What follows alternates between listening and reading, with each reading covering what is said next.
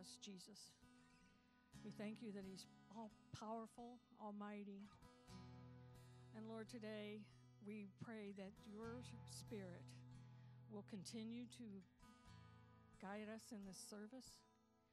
Pray that your arms will surround us, that we will feel the presence of the Lord today in this service. Lord, we want to lift up today the Williams and the Dieter family. They not only lost a father, but they also lost a grandmother. And so, Lord, we know that they have very heavy hearts today. And we just ask for your peace and your comfort to surround them. May they know that you are there with them through all that they're going through right now. Lord, I pray for Pastor Chuck as he comes this morning to give us your word. We ask, Lord, that you will just speak through him, but also help us to have open minds and open hearts to hear what you have to say today to us. So, Lord, we just give you the rest of this service. Have your way in our hearts and our lives. And we are so thankful for all that you've given to us. And we praise you and thank you. In Jesus' name, amen.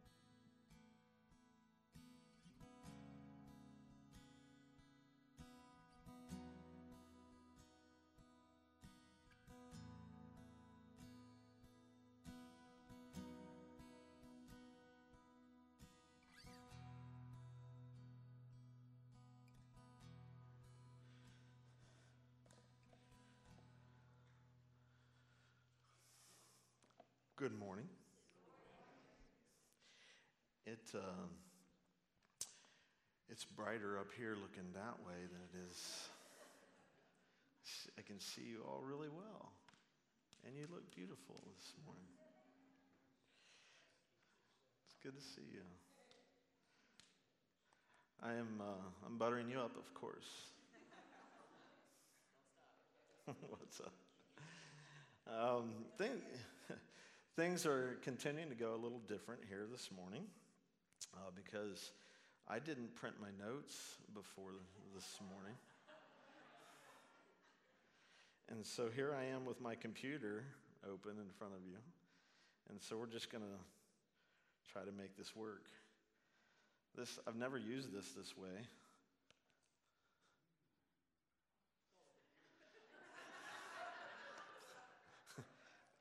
I don't know. See how it works, right? Nice thing about it is I can make it bigger, so hey, look at that. I can see it.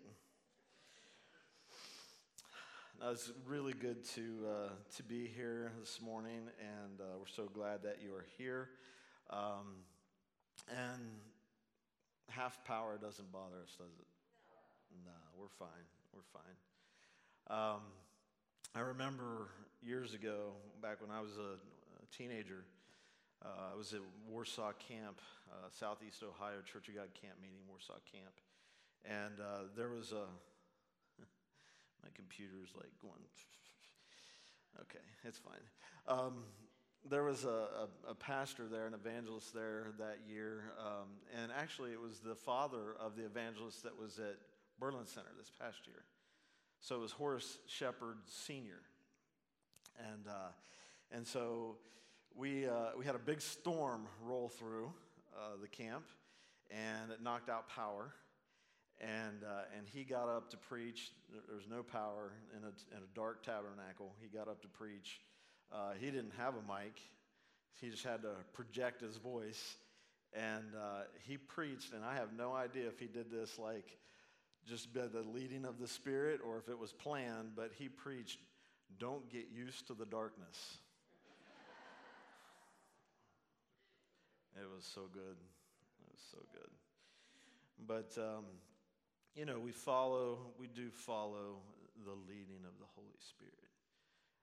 You know, and so if our plans are changed, we trust that He is in that. Amen. Amen. And I think he's been in it already. I, the, the worship this morning is wonderful. I, to be honest with you, sometimes I have to remind myself um, in the midst of, of worship, I have to remind myself that I got to get up and speak. Uh, because I'm like, I'm just like, I'm belting it out. And then I'm thinking, oh man, I'm going to lose my voice.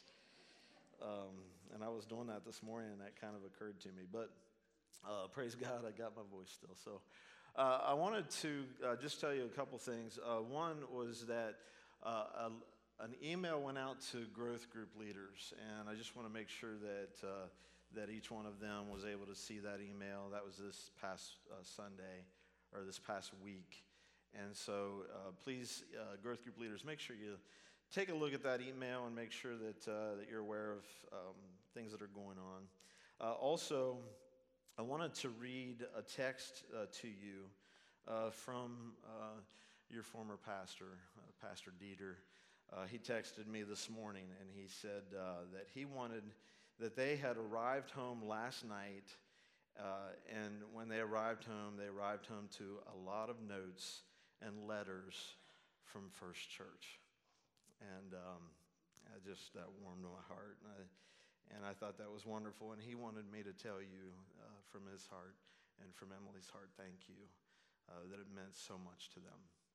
Uh, so I uh, just wanted to let you know that. Uh, he asked me to let you know that. And then also just to say, uh, you know, grief doesn't end that quickly. And so keep, keep sending those cards, those notes of encouragement to them they would, I'm sure, appreciate it.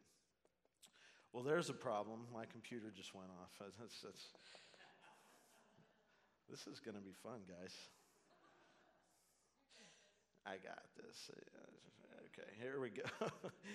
All right, so uh, we have been in the midst of a, uh, a, a theme called discipleship.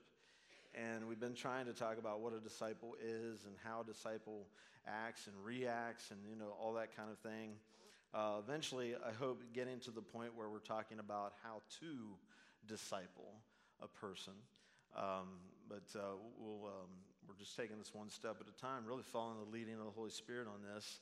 And, uh, and I hope and pray that it's been, it's been beneficial uh, for you. Um, Today, if I was going to title this message, uh, I would call this message A Disciple uh, Turns Back to Jesus. A disciple turns back to Jesus. Um, and so I want to start out with a couple questions uh, this morning. Have you ever messed up in life? Have you ever have you ever royally messed up in life. Yeah, I, that's me. I'd have done that uh, for sure. Um, pretty bad, huh? I know. I know. I have. I know. I have. Uh, you can see just by the hands, the giggles, you're in good company. Okay, we're all in this together, right?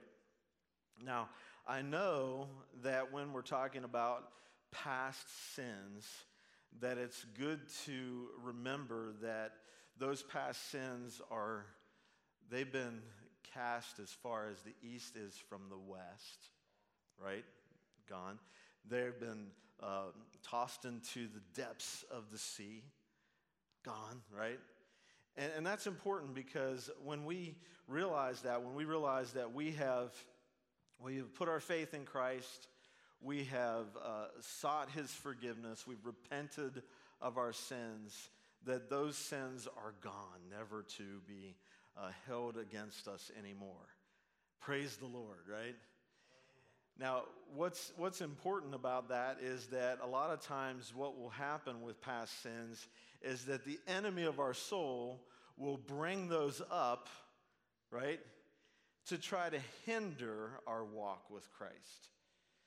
And, uh, and we cannot let the enemy do that. That's, that's something that we've got to kind of guard ourselves against. And so we kind of we kind of have to make sure of that. Now, what I would like to think of is I'd like to think of the, the old preacher. I heard this story. Uh, this old preacher, uh, he, was, he was an evangelist and he was going from town to town. And he went to this town that uh, he was going to give this, this sermon. He was getting ready for the service. And this person walked up to him and, and handed him a note. And, uh, you know, he, he recognized the person. He, he kind of wondered what that was all about. He opened the note, and as he opened the note, the, the note was a description of something that he had done, a terrible thing that he had done when he was younger. And the note said at the bottom, if you get up to preach tonight, I'm going to stand up in the service and I'm going to shout out that sin that you committed when you were younger. And I'm going to tell everybody what you did. Well, the preacher, he, he thought there was only one way to handle that. He took the note to the pulpit with him. Before he started preaching, he opened the note and he read the note. And he said, This is all perfectly true about me, but Jesus. And then he told the congregation how the Lord had forgiven him of that sin and saved him, made him new, created him in new life, a new creation.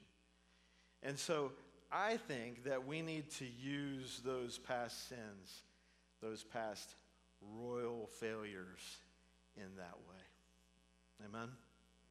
Amen. Uh, do you realize that the Bible's full of people that uh, royally messed up?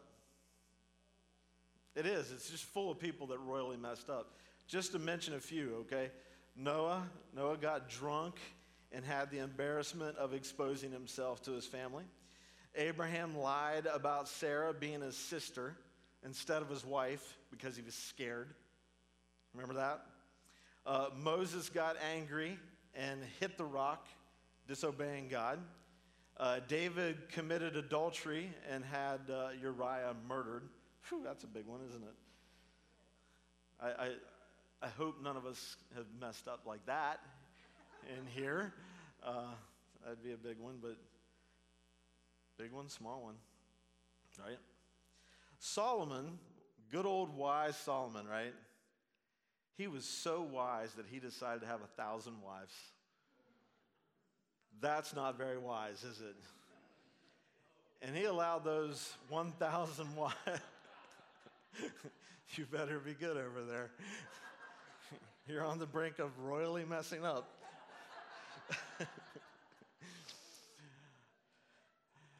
he allowed those 1,000 wives to deceive him into worshiping their gods, their false idols. And so it's just one right after another. We could go to so many more. But then there's Peter. Good old Peter, right? And I want you to see this scripture. This scripture is from Mark chapter 14. Um, and I'll step out of the way. Mark chapter 14, starting in verse 66. And uh, we're just going to read about Peter's royal failure. Okay? Before we do that, let me give you some background. Uh, the Passover has taken place. Jesus has met with his disciples, they've eaten together. Um, there's been uh, things that he taught them, there's been some really important things taking place. Um, they journeyed out into the garden. Jesus prayed in the garden. And then Jesus was arrested. And before Jesus was arrested, he told Peter, he said, You are going to deny me. How many times? Three. Right, three times. You're going to deny me three times before what? The rooster crows. Yeah. So, all of that had taken place. So, this is where we're going to pick this up after that. All of that happened, okay? So, Jesus was arrested, and it says, While Peter was in the court, uh, courtyard below, one of the high priest's maidservants came. When uh, she saw Peter warming himself, she looked at him and said, You also were with Jesus, the man from Nazareth. Um, but he denied it. I don't know or understand what you're talking about. Then he went out to the entryway, and a rooster crowed. When the maidservant saw him again, she began to tell those standing nearby. This man is one of them. But again, he denied it. After a little while, those standing there said to Peter again, You certainly are one of them, since you are also a Galilean. Now, just a kind of a side note there. Um, they knew that he was a Galilean, most likely because of his accent. Okay? So it would be like um, uh, it would be like a New Yorker with a Texan. Okay? Right, Wesley? Wesley's giving a thumbs up. So there, there was an accent to a Galilean. So they kind of knew that by the accent that he used. His reaction. Then he started to curse and swear. I don't know this man you're talking about. Immediately, a rooster crowed a second time, and Peter remembered when Jesus had spoken the word to him Before the rooster crows twice, you will deny me three times. And he broke down and wept. Now, I wish that we had time to string all of the Gospels together to see this, the, the full picture of everything that took place because, uh, because one of the reasons for that is because um, the Gospels, if you read them, especially, especially in these times from the, from the Passover, the beginning of the Passover, to the time that uh, Jesus was on the cross and Jesus rose, when you read them all and you kind of like string them together, one gospel gives us a detail that the other one doesn't. And and, and they, they just give us all different details. But what, ha- what happens is all the different details give us a really full picture of what took place. And so I wish I could kind of give you an idea of that by, you know, just taking the time and stringing it all together, but we don't really have that. But it is worth noting that Mark, the, we're reading from the book, uh, book of Mark here, that Mark's gospel is, uh, is actually the writing of what Mark heard Peter preach. Okay, so Mark's gospel is kind of Peter's preaching material. Okay, and you say, well, show your work, Pastor. Well, uh, if you go back and you read from uh, the early church leaders, uh, people such as uh, Irenaeus and Justin Martyr and pa- Papias, you will see that they all talked about how Mark's gospel comes from listening to Peter preach. Okay, so Mark wasn't an eyewitness, but he was listening directly to an eyewitness. Now, what's really important about this, and what I think is amazing, is that it's obvious by this that Mark was apparently hearing Peter tell about over and over again his failure. now, if that's not using your failure in the right way, I don't know what is. You see, Peter wasn't using his big mess up, his big failure, in a way to struggle in his walk with Christ. He was using his big failure, his big mess up, in a way that he was able to embrace what Jesus had did for him.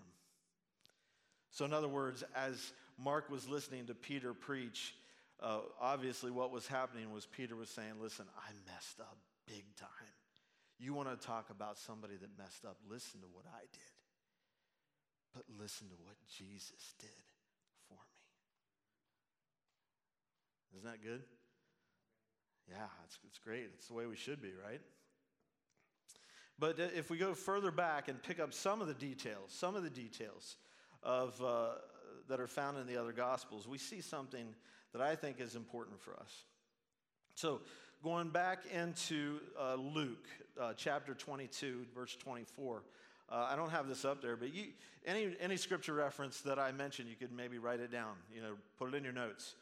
Um, Luke 22, uh, 24, it helps us to see that in this moment in time, the disciples were beginning to argue with each other. Does anybody remember what they were arguing about? who was the greatest, right? Who was greater?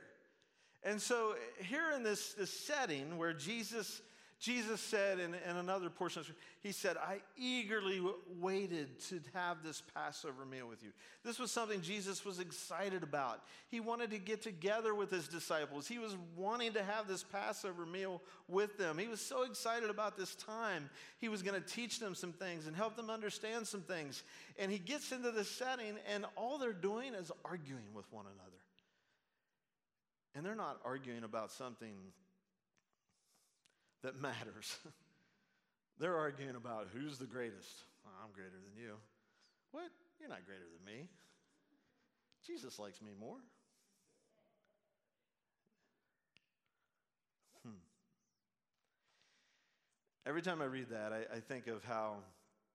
Have you ever been like in a in a setting, whether it maybe maybe it's a family reunion or a, a holiday or or something like that, or, or, or, a wedding or a funeral or something of that nature. And, and you're in a setting, and it all should be it should be love, it should be caring, it should be people coming together, it should be laughter and fun. And arguments break out, fighting happens. How does that make you feel? Rotten, right? Rotten. It's like, why are you spoiling it? Why are you doing this? This should be a good setting. This should be a good moment. This should be a good time for us, for our family, or for whatever. This should be really good. And what are you doing? Why, why are you arguing about things? Boy, I, I can almost, if I was in Jesus' shoes, I would have been like, cut it out. You're driving me crazy. He didn't do that, did he? Jesus is amazing. He, he's, he's just incredible. Um, when, when I see Jesus, um, oh man, that's terrible. I just hit forgot my pen and I didn't forget my pen. Now it's going like this and I don't know what it's going to do. All right. So, Jesus responds, and, and you see the response. Uh, you, see, you see it in Luke, but you also see it in John. Okay, like I said, you, you read the Gospels and you get the full picture, okay? So you go to John 13 and you start reading in John 13 and you see Jesus' response to this. So Jesus' response to them arguing who's the greatest, he gets up from the table and he picks up a towel and ties it around his waist. He goes over and fills a basin and he begins to go to each one of them and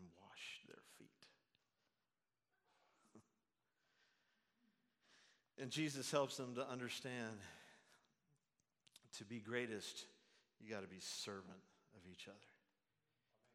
You got to serve. You got to have humility. You got to you got to be a, a person of humility and meekness and servant. You'll need the internet for this. Don't have it. Oh, it gave me a chance again. All right. So when you, uh, when you begin to read on in John 13, you get to 21, verse 21. Verse 21 uh, is important because in verse 21, Jesus tells the disciples that one of them will betray him. And, and he goes into all of that. They all begin to wonder who it is. They all begin to ask one another, you know, you know, is it I? Is it I? Is it I?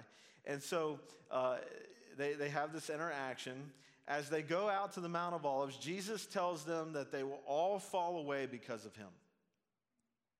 Now, this is interesting. This is where it gets interesting because Peter, Peter, and we know his brashness, we know his, you know, his zeal.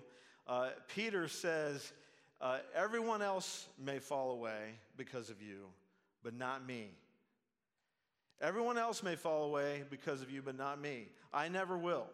And Jesus tells him that before the rooster crows, he will deny him three times. Now, interestingly enough, when you go back to Luke, Luke gives us a detail not given in the other Gospels. And I'm going to show you this one on the screen. This is Luke chapter 22, uh, this time starting at verse 31. Okay, this is Jesus' reaction to Peter saying, Everyone else may deny you, I never will. All right? Simon, Simon, look out. Satan has asked to sift you like wheat. But I have prayed for you that your faith may not fail, and you, when you have turned back, strengthen your brothers. Lord, he told him, I'm ready to go with you both to prison and to death. I tell you, Peter, he said, the rooster will not crow today until you deny me three times that you know me. Now, this is an analogy of Jesus. I love this analogy. Uh, Jesus gives this analogy to Peter that Satan wants to sift him like wheat. Now, there's basically two ways that they uh, uh, separated the wheat from the chaff back in that day. And one was with a winnowing fork. Think maybe pitchfork. Maybe not exactly the same, but close, okay? And so I imagine they did this one on a windy day because what they would do is put the fork into the wheat and they would throw it up in the air. Now, what the, the usefulness of that was that the wheat was heavier than the chaff. And so on a windy day, the wheat would go up and it would fall straight down. The chaff would catch the wind and blow away. It's a pretty neat way of separating the wheat from the chaff, right? But Jesus wasn't talking about that way. He was talking about the other way. The other way was used, they used a sifter or a strainer or something like that. You ever take, uh, who's ever made spaghetti? Yeah, spaghetti? Yeah, and so you, you cook the noodles, you put them in a strainer, and you kind of like shake them to get the water out, right? Well, this was not so nice. This was not so gentle, okay? With this, they put them in like a box that was a strainer, and, and it was to not only strain the, the wheat and the chaff, it was also to strain dirt off of the wheat as well. And so they would put it in this box and they would shake it violently. They would shake it hard to separate what they didn't want with what they did want. The analogy is very clear. Jesus is telling Peter that Satan wanted to shake him violently. He wanted to shake his life violently to a point where he would be separated from his faith.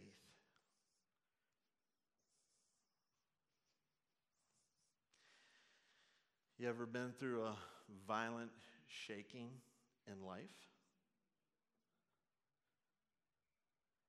How many? We admit it? Yeah. It's it gets pretty violent, doesn't it? it gets pretty violent. And when it gets violent, it's, it's tough, it's difficult. Sometimes it's difficult to maintain your faith. Sometimes it's difficult to keep the faith and keep going. So the analogy is clear. You know, Peter, Jesus is telling there's a great big storm coming, Peter.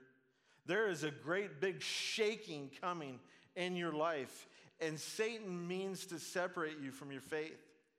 And I love what he says in verse 32. Because what he says in verse 32, uh, if you, you could put that up there again. Verse 32, but I have prayed for you that your faith may not fail. I have prayed for you that your faith may not fail. Now, what's interesting is that Jesus doesn't indicate that he's going to pray for Peter that Satan won't sift him. right? Now, I find that to be interesting. I don't know if you do, I do. And it makes me think of Job. It really makes me think of Job because you, if you recall, uh, Satan came and, and visited with God, and he said, Job only serves you because you bless him so much. I'm paraphrasing, of course. But Job only serves you because you take care of him, you bless him, everything in his life is good. You take all that away, and he won't serve you. And God says, Okay, I'll let you take it away. And here, it's almost like Jesus is saying, Peter, you're going to be sifted. And I'm not praying that you won't be sifted, but I'm praying for your faith in the sifting.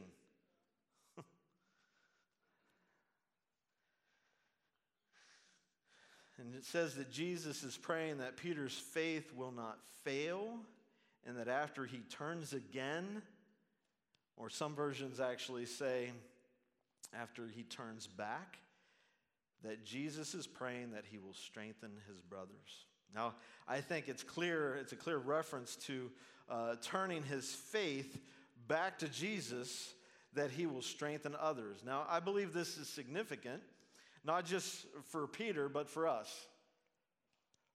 Because there isn't, uh, and I ask you to put your hand up if you've been through uh, a strong sifting.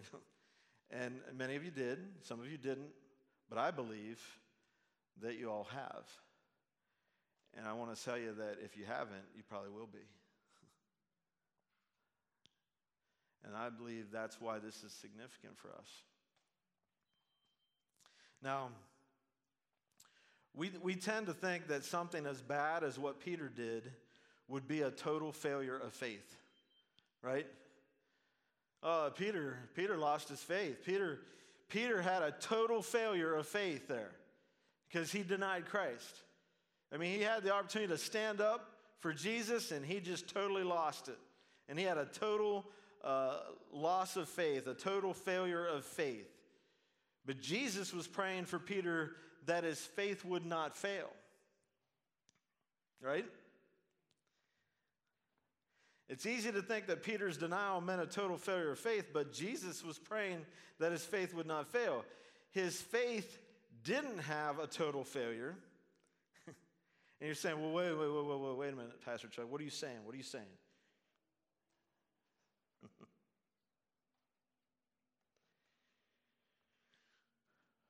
Peter's response helps us to realize that his love for Christ, his faith in Christ, hadn't completely failed. Because what did he do? How did he respond? Wept, didn't he? He wept bitterly. Oh, he was a mess. He was a mess. He went out, he went out into the, the, the dark of night. I, I, you know, in Luke's gospel, describing that last, that last denial in Luke's gospel, it says that Jesus and Peter looked at each other. And I've said it before in, here. Can you imagine how difficult that must have been? Both for Jesus and for Peter. For them to look each other in the eye after that last denial, and Peter lost it. He totally lost it. He just, he began to weep, uh, weep bitterly. You see, he still had faith in Jesus. His faith had remained, it was shaken for sure. His faith was majorly shaken, and, and he was struggling because his faith was shaken so hard. And in his shaken faith, he sinned. I'm not saying he didn't sin, he sinned. Please don't get me wrong. Peter sinned in this moment. He failed. He messed up royally. But Peter's immediate reaction to his sin was sorrow and bitterness and repentance. Now, it doesn't say it, but I think Peter ran into the night, into the darkness of night. And I believe that he was having a, more of a hard time seeing because of the tears in his eyes than the darkness that he ran into. His heart was broken that he had failed Jesus.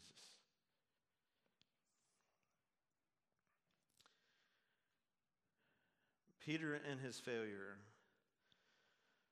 but with the faith that remained because of Jesus' prayer, turn back to Jesus in repentance. Now you say, well, Pastor, how do you, how do you know that? It doesn't really go into that, it doesn't say that. Well, I know that because of what we read as we, as we continue to read, as we, as we go into the last chapter of John and, and the time in which Jesus and Peter were interacting with one another. And Jesus used that moment to, uh, to actually just help Jesus to understand that Peter, you're, you're forgiven, but I want you to, I want you to tend my sheep. You, you see, his prayer was that his faith would not fail and that he would strengthen his brothers.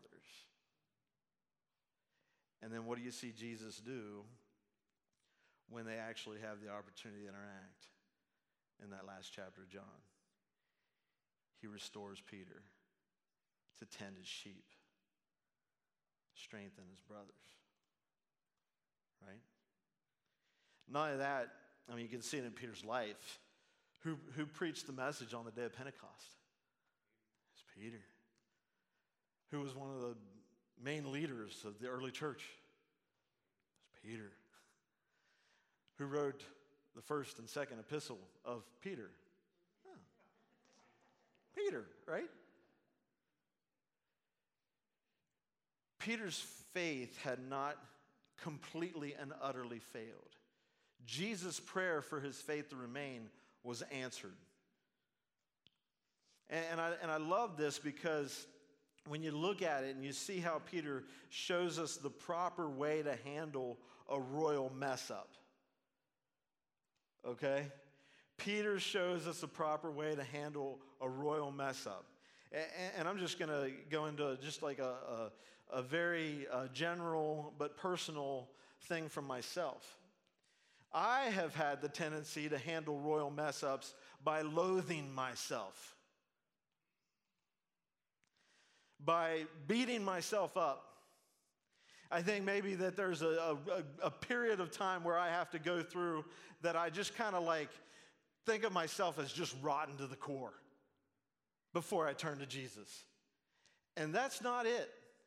That's wrong. That's the wrong way to do it. Peter shows us the right way to do it. He, he, he, he, he wept bitterly, he, he, he was sorrowful. And I, and I believe that he went out into the darkness with, the, with crying and being hard to see. And, and he, was, he was just crying out, Forgive me, Jesus, forgive me for failing you. So Peter shows us the proper way to handle a royal mess up sorrow, remorse, repentance receiving forgiveness to keep walking with Jesus. To keep walking with Jesus. Now, one more great thing that I want to show you from the scriptures Romans chapter 8, verse 34. This is just wonderful. It says, uh, Who is the one who condemns? Christ Jesus is the one who died but even more, he has been raised. He also is at the right hand of God and intercedes for us. And so you think about how he was praying for Peter, that his faith would not fail, that, that he would turn again and, and, and, uh, and encourage his brothers and help his brothers. I, I believe that Christ is also at the right hand of the Father, interceding on our behalf as well interceding that we will not have a failing faith, but that we will actually come to Him and, and, and express our, our remorse, our, our sincere uh, desire for His forgiveness, so that we can be restored and placed in a position where we can serve Him. You see, a disciple of Jesus there's a certain way that we handle a royal mess up. And there's a certain way that if we handle it the wrong way, we can just totally fall away. So, so here we are, and I don't know, I don't know what's going on in, in everyone's life, and, and I don't know, um, I don't know everyone's personal, personal story.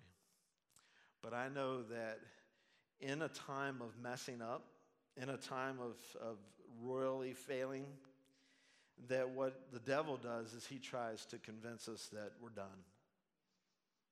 You're done. Just walk away. You're done.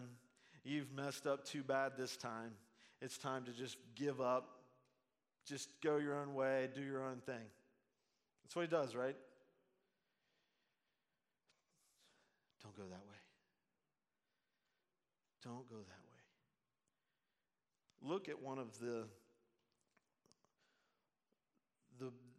the best examples. I wanted to be careful how I said that because because they argued about who the greatest was.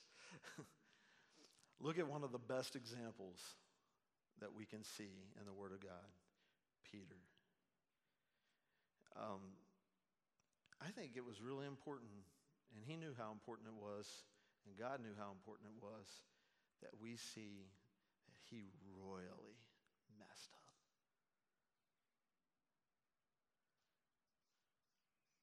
But he handled it with turning back to Jesus.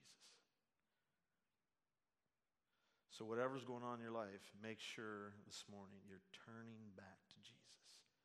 That is what a disciple of Jesus does. wow. Praise the Lord. Let's pray. Heavenly Father, Lord, as we as we bow before you, I know that there isn't, there isn't a single one of us, Lord, that, um, that could say that we haven't at one point in time, maybe even, maybe even recently, maybe even presently, um, have royally messed up. Lord God, this isn't a time to, to give